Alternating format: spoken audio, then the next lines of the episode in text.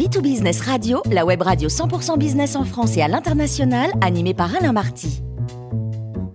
Bonjour à toutes et à tous, bienvenue à bord de B2Business Radio. Vous êtes 49 000 dirigeants d'entreprise abonnés à nos podcasts et on vous remercie d'être toujours plus nombreux à nous écouter chaque semaine. Aujourd'hui, nous retrouvons Jean-Marc Sylvestre, économiste, journaliste et chroniqueur. Bonjour Jean-Marc. Bonjour Alain, bonjour. Alors vous réagissez assez violemment à l'obsession française d'une mutation énergétique qui vous paraît trop rapide, passant notamment par l'abandon de l'automobile thermique alors que l'électricité va nous manquer.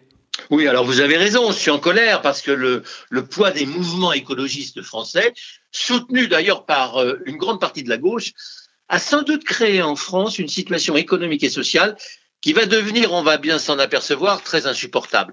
Quand j'entends le président de la République encourager le développement de la voiture électrique, subventionner les voitures électriques, mais je ne peux pas m'empêcher de penser que ce choix va avoir des conséquences économiques et sociales qui vont être ingérables. Jean-Marc, vous ne pouvez tout de même pas nier que nous sommes devant une urgence climatique. Urgence climatique, vous avez raison. Je sais tout ça, c'est vrai, il faut lutter pour la planète. Mais derrière cette prophétie, on a fait des choix purement politiques que de chercher, par exemple, à imposer la voiture électrique dans les dix ans qui viennent, parce que très honnêtement, les clients n'en rêvent pas la nuit. La technologie ne permet pas d'avoir avec la voiture électrique les mêmes services que la voiture thermique. Elle coûte très cher, 30% de plus. Le choix n'est pas très large. L'autonomie n'est pas suffisante pour garantir un voyage de plus de 200 km. Les bornes de recharge sont quand même très rares. Elle aussi coûte très cher à installer, plus de 100 000 euros. Les conditions de recharge sont très longues, etc. Enfin, vous connaissez tout ça. Tout ça fait que les clients se précipitent pas sur la voiture électrique et que les constructeurs traînent des pieds.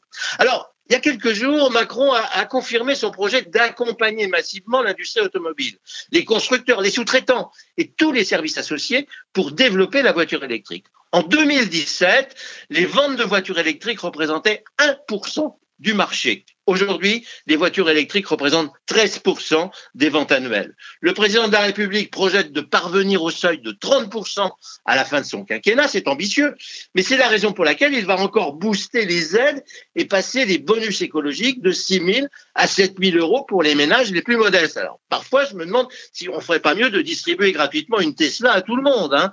Parallèlement, il a annoncé une extension du bouclier tarifaire aux bornes électriques à partir de janvier l'année prochaine, 2023, c'est demain, avec un objectif de 40 000 bornes de raccordement par mois. En 2030, le marché devrait aussi pouvoir profiter d'un leasing long terme de 100 euros par mois pour disposer d'une voiture électrique dans le courant de l'année 2023. Non, le président de la République espère que le marché français sera de 1 million de ventes par an à la fin de son mandat contre 200 000 actuellement. Je crois que c'est pas possible. Jean-Marc, alors le projet paraît en effet très ambitieux. Il va surtout être très coûteux au budget, mais Oui, il n'y a, pas, de mais. Je pense que- qu'on aurait presque intérêt, je vous le disais tout à l'heure, à, donner une Tesla à tous ceux qui veulent rouler en électrique. Personne ne sait encore aujourd'hui si ces promotions permettront de dégeler un marché qui n'est pas euphorique. Cette évolution sera sans doute complétée par des dispositions punitives pour dissuader l'usage des voitures thermiques qui devraient en théorie être interdites de circuler notamment dans les centres-villes à partir de 2035. Le projet, il est utopique. Le projet est éminemment politique, il est idéologique. Il s'agit, soyons clairs, de répondre à la pression des groupes écolos qui ont pris la voiture individuelle dans leur cible comme outil et comme symbole de la lutte pour la réduction des émissions de gaz carbonique. Alors que l'automobile est loin d'être la première source de gaz à effet de serre, elle est sans doute le moyen le plus spectaculaire, le plus voyant, mais parce que c'est aussi le plus populaire, parce que c'est le plus utile. Il y a des millions de gens qui, en France, ne peuvent pas vivre et travailler normalement sans voiture, qui n'auront pas les moyens d'acheter une voiture électrique. Mais concrètement, Jean-Marc, pourquoi cette transition vers l'électrique de tout le système de transport est impossible à réaliser aussi rapidement? Écoutez, impossible pour trois raisons. D'abord, première raison, parce que la technologie ne permet pas d'obtenir des performances et une autonomie équivalente aux performances actuelles.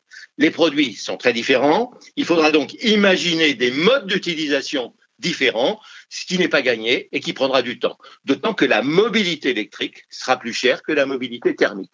Ensuite, parce que dans l'état actuel de la capacité de production électrique, eh bien, un pays comme la France ne pourra pas répondre à la demande. Il faut faire repartir, il faudrait faire repartir les centrales nucléaires. c'est pas gagné, et surtout lancer le programme EPR. Or, le choix politique du tout électrique ne paraît pas être accompagné par le choix de reconstruire une industrie nucléaire très puissante.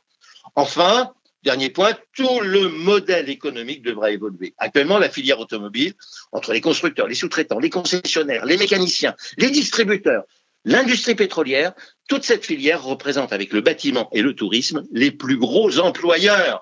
Il va donc y avoir de la casse sociale. Tous les constructeurs automobiles ont tiré la sonnette d'alarme sur les risques sociaux que le tout électrique va faire courir au pays.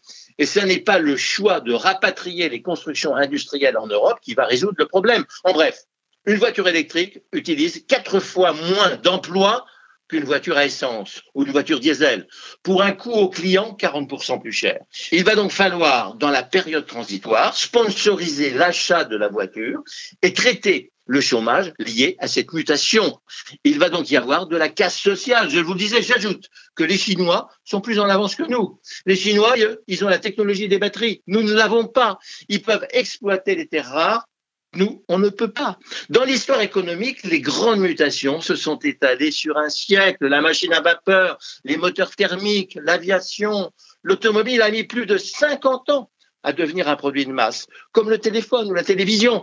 Le micro-ordinateur a mis 30 ans. Mais la digitalisation, c'est-à-dire le mariage entre l'ordinateur et l'Internet, a mis moins de 20 ans. Aujourd'hui, on voudrait assurer la transition électrique de l'automobile en 10 ans, c'est impossible. C'est un choix politique pour lequel on adaptera un agenda beaucoup plus long. On ne pourra pas faire autrement. Merci beaucoup Jean-Marc Sylvestre pour ce billet d'humeur. Je rappelle que nous avons le grand plaisir de vous accueillir régulièrement à bord de B2Business Radio.